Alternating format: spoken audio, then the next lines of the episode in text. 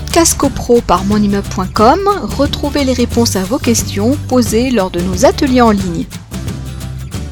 Le changement d'usage d'un lot, c'est par exemple quand vous avez dans le règlement de copropriété des lots qui sont euh, décrits comme des resserres, des euh, greniers, des remises. Euh, la question est, peut-on transformer ces greniers, resserres, remises et autres hein, en habitation la réponse est, positive. On a ah, ça, ça, pourrait être des entrepôts, qui, tu vois, genre qui se transforment en loft. Oui, tout à fait. Alors, je cite la jurisprudence que j'ai trouvée à droite à gauche. Par exemple, il y en a une. Un copropriétaire qui s'est contenté d'équiper et d'aménager des locaux dénommés greniers dans l'état descriptif de division pour permettre leur habitation n'a pas porté à la destination de l'immeuble affecté à l'usage principal d'habitation. C'est ce que j'indiquais. Mhm. On ajoute de l'habitation à l'habitation, donc euh, pas de difficulté. C'était vrai quand on transforme un commerce en habitation, mais c'est a fortiori vrai lorsqu'on transforme un grenier remise en habitation à partir du moment où ça ne porte pas atteinte à la destination de l'immeuble et c'est générateur de zéro nuisance, je dirais, il n'y a pas de souci. Alors, euh, vous avez euh, d'autres décisions, par exemple, des lots qualifiés de caves dans le règlement de copropriété faute pour les demandeurs de prouver en quoi ces aménagements leur porteraient préjudice et dans quelle mesure ils ne seraient pas conformes à la destination de l'immeuble, c'est-à-dire que vous avez une, une, procédure qui a été, euh, qui a été menée euh, dans laquelle euh, il y a des caves qui ont été, des lots qualifiés de caves et qui ont été transformés en, en, habitation alors après, il faut voir la faisabilité, mais en tout cas, à partir du moment où ça ne porte pas atteinte à la destination de l'immeuble, il n'y a pas de difficulté là-dessus.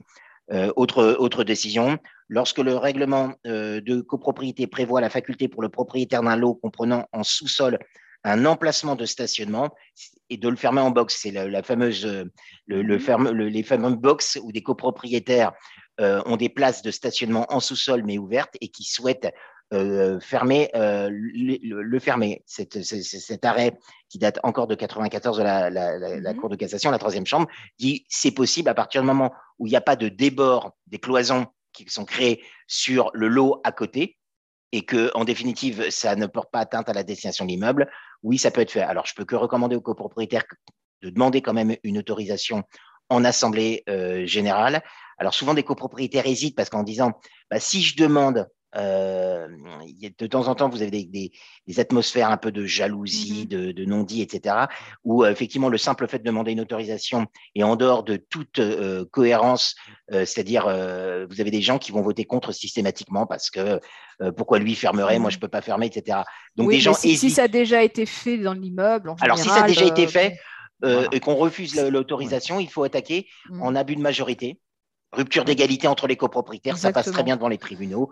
Euh, si ça n'a pas été fait, mais mm. que euh, pour autant euh, on vous refuse l'autorisation, vous pouvez saisir les tribunaux et obtenir l'autorisation judiciaire parce que vous aurez établi la preuve que ça ne porte pas du tout, vous n'avez pas empiété sur la place à côté, etc. Mm. Donc, Après, attention, il ne faut pas que ça se transforme en, en lieu de stockage euh, de produits euh, qui seraient dangereux, euh, inflammables ou je ne sais pas quoi. Hein, alors, ça peut être le cas où des gens veulent. Alors, vous hmm. avez des copropriétés qui sont déjà équipés de, de box fermées, etc.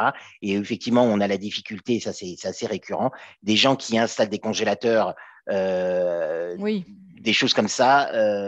Bah, demain, il y a un sinistre, on en revient toujours à la même question. Ce ne sont pas des lots qui ont été prévus euh, à mm. cet effet, qui sont décrits dans le règlement de copropriété autrement. Demain, vous avez un court-circuit sur un, équipement électrique. Eh bien, la, la, les assurances tant l'assurance du propriétaire que celle de l'immeuble déclineront leur, euh, opposeront une fin de euh, un, défaut de garantie en disant euh, ça a été voilà. Donc si vous êtes témoin dans mmh. votre immeuble, il ne s'agit pas de faire de délation, mais dans des box en, passant, vous voyez qu'il y a des, des, éléments électriques installés. Je, pense qu'il faut faire un signalement au syndic, lequel syndic va demander au copropriétaire concerné des explications et lui rappeler qu'il n'y a pas de, branchement. Un garage reste un il garage. Peut, il peut y avoir des installations électriques euh, avec les bornes de recharge électrique. Oui, oui. Attention, Hein. Bon. Oui, tout n'est pas tout n'est pas interdit non plus. D'ailleurs, ce point devrait être porté obligatoirement aux assemblées générales. Exactement, exactement. Donc là, vous êtes au courant qu'il y a eu une demande d'installation. Donc vous savez que, euh, ben voilà, tel, dans telle box, il y a eu une prise euh, pour, pour l'installation d'une borne, etc. Mais ça, c'est voté podcast copro par monimmeuble.com, retrouvez les réponses à vos questions posées lors de nos ateliers en ligne.